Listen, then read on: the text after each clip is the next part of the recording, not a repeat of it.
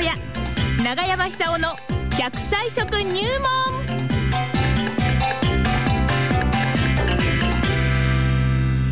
さあ、奈良浜出身の食文化史研究家、長寿食研究家、長山久夫さん。もう本当に私の人生の C みたいなもんですよ。80過ぎてもね。ええ3年先まで仕事があって講演会が入ってて。すごいことですよ年に何冊も本を出して。そうね全国飛び回って本当すごいポですね。ケットにはなんか常にこうレモンが入っていたりとかねごまが入ってたりねみかんがそうそう長山さんのポケットは一体どうなってるんだろうかと思いますがすごいですねはい。長山さん、今週もよろしくお願いします。お願いしこちらこそよろましくお願いいたします。はいはいはいはい。さあ、今週は何のお話でいきますか？今週はですえね、菌活の話したいと思うんですよ。菌活はあの要するに乳酸菌とかそういうええ酵母菌とか菌ですよね。はいはい。菌を生かしてとにかく腸丈夫にして、ええー長生きしようと。はい。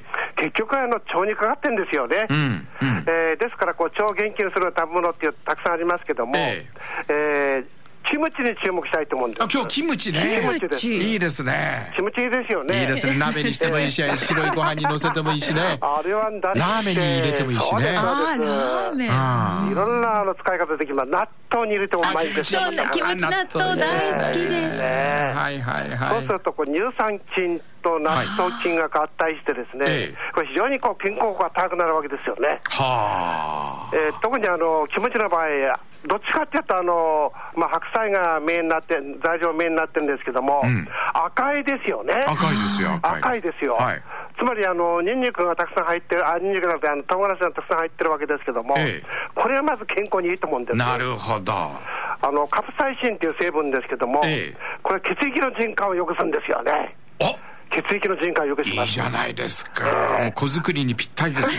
そこに来ました、ねあのー昔から80の手習い、90に間に合うっていうことわざがありますけども。え。なるほど。やっぱりね、60になっても70になっても80になっても、ええ常に常になんかスタートすれば、うん10年後に役に立つっていうこう長期、えーサイクルの勉強目標みたいなもんですよね。あうんうん。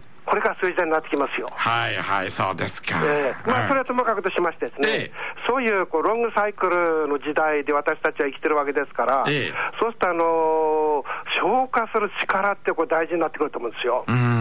特にあの腸の免疫力を強くする、そうすると普段から菌の多いものを食べるって、これ大事になってきますよね。なるほどえ腸には菌がたくさんいますから。なるほど。ええでそういう意味で言ったらば、乳酸菌、あるいは酵母菌、えーあるいは酵素、そういうものがこうミックスして固まって、しかも元気で生息しているキムチというのは、ええ非常にこの健康効果が高いと思うんですよ。はでもともとこれ、韓国の文化伝統的なものなんですけども、はい今はこう日本人もたくさんこう不安が吹いてますよね。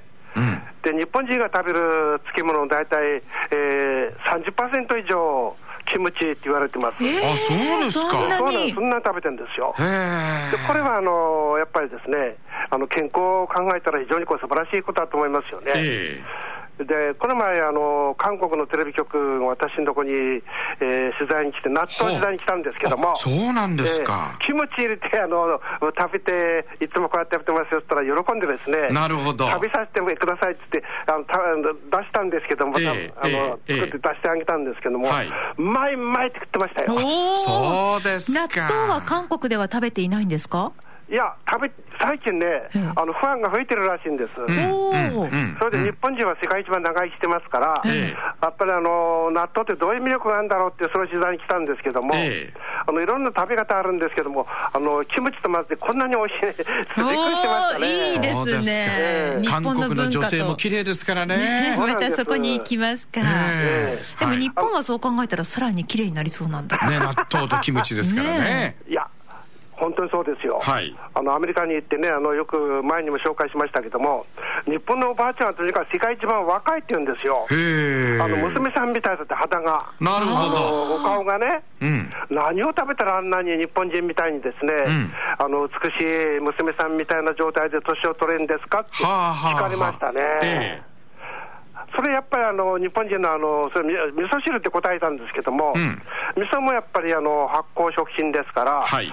そういう意味ではあの日本人は世界で一番発酵食品を取る民族と言ってもいいかもしれませんね。なるほどね。ですから、そういう下地があるから、はいキムチのような、あの、よその国の、あの、漬物が入ってきてもですね、え何の抵抗もなく、スーッとこう取り入れてきたんですね。なるほど。で、これがまた、あの、健康に二重三重の意味においてですね、非常にこの大きく役に立っていると思うんです。はい。で、今、女性のあの平均寿命って86歳ですけども、えいずれこう90に乗ります。うん。これは大変ですよ。はあの病気しないで、元気で、生涯現役で、しかも働きながら年を取るような、そういう社会構造のこれからか変わっていくと思うんですけども、えええそうするともうね、今日からやらないとダメですよね、準あ。備を。はい。はい。